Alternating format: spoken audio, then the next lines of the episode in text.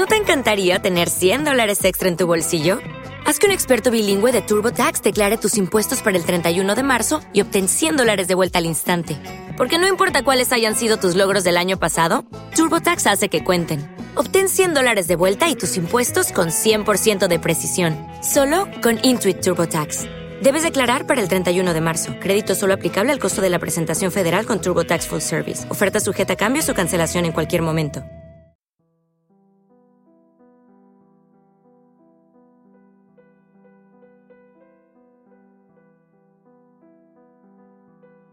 Baúl de Libros presenta Los audiolibros del baúl. Dirección, realización, producción, edición y locución, Javier Matesanz.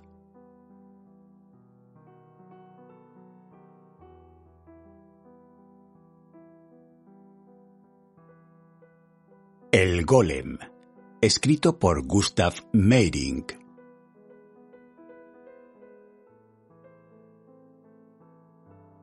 Sueño. La luz de la luna cae al pie de mi cama y se queda allí como una piedra grande, lisa y blanca. Cuando la luna llena empieza a encogerse y su lado derecho se carcume, como una cara que se acerca a la vejez, mostrando primero las arrugas en una mejilla y perfilándose después. A esa hora de la noche se apodera de mí una inquietud sombría y angustiosa. No estoy dormido ni despierto, y en el ensueño se mezclan en mi alma lo vivido con lo leído y oído, como corrientes de distinto brillo y color que confluyeran. Antes de acostarme, había leído la vida de Buda Gotama, e incesantemente volvía a repetirse en mi mente de mil formas estas frases. Una corneja voló hacia una piedra que parecía un trozo de grasa y pensó, Quizás haya aquí un buen bocado. Pero como la corneja no encontró nada apetitoso, se alejó. Del mismo modo que la corneja que se había acercado a la piedra, abandonamos nosotros, los seguidores, al asceta Gotama cuando hemos perdido placer en él. Y la imagen de la piedra que parece un pedazo de grasa crece monstruosamente en mi mente. Camino por el lecho seco de un río y recojo guijarros lisos de color gris azulado cubiertos de polvo brillante, sobre los que pienso y recapacito, y con los que, sin embargo, no sé qué hacer, y después otros negros con manchas amarillas de azufre, como petrificados intentos de un niño por imitar unas salamandras toscamente moteadas. Y quiero arrojar estos guijarros lejos de mí. Por una y otra vez se me caen de las manos y no puedo apartarlos de mi vista aparecen a mi alrededor todas las piedras que han jugado un papel en mi vida. Algunas se esfuerzan desmesuradamente por surgir de la tierra a la luz, como grandes cangrejos de color pizarra subiendo con la marea, empeñados en atraer mi mirada hacia ellos y decirme cosas de importancia infinita. Otras, agotadas, vuelven a caer sin fuerzas en sus agujeros y renuncian a hablar.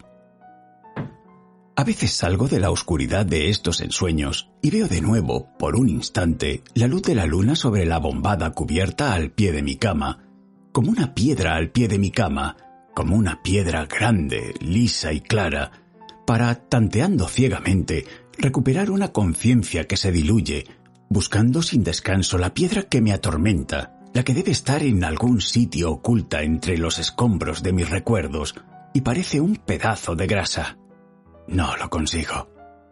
En mi interior, una voz obstinada afirma una y otra vez con necia tenacidad, incansable como una contraventana que el viento golpeara contra las paredes a intervalos regulares. Que esto no es así, que esta no es en absoluto la piedra que parece grasa, y no hay forma de librarme de la voz.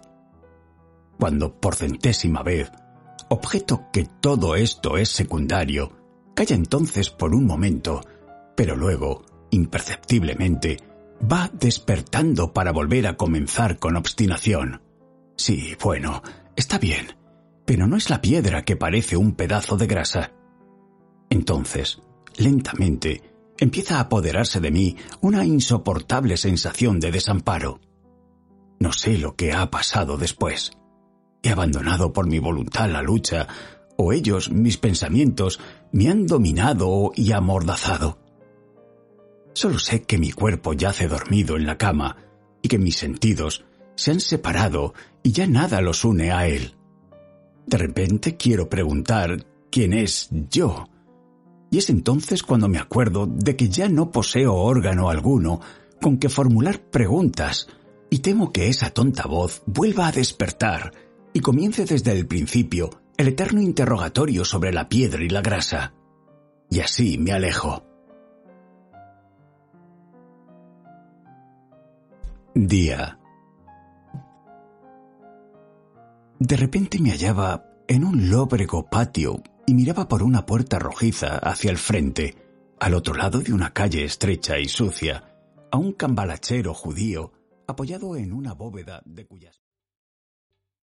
¿Te está gustando este episodio? Hazte fan desde el botón apoyar del podcast de Nivos. Elige tu aportación y podrás escuchar este y el resto de sus episodios extra. Además, ayudarás a su productor a seguir creando contenido con la misma pasión y dedicación. Hola, buenos días, mi pana. Buenos días, bienvenido a Sherwin Williams. ¡Ey! ¿Qué onda, compadre?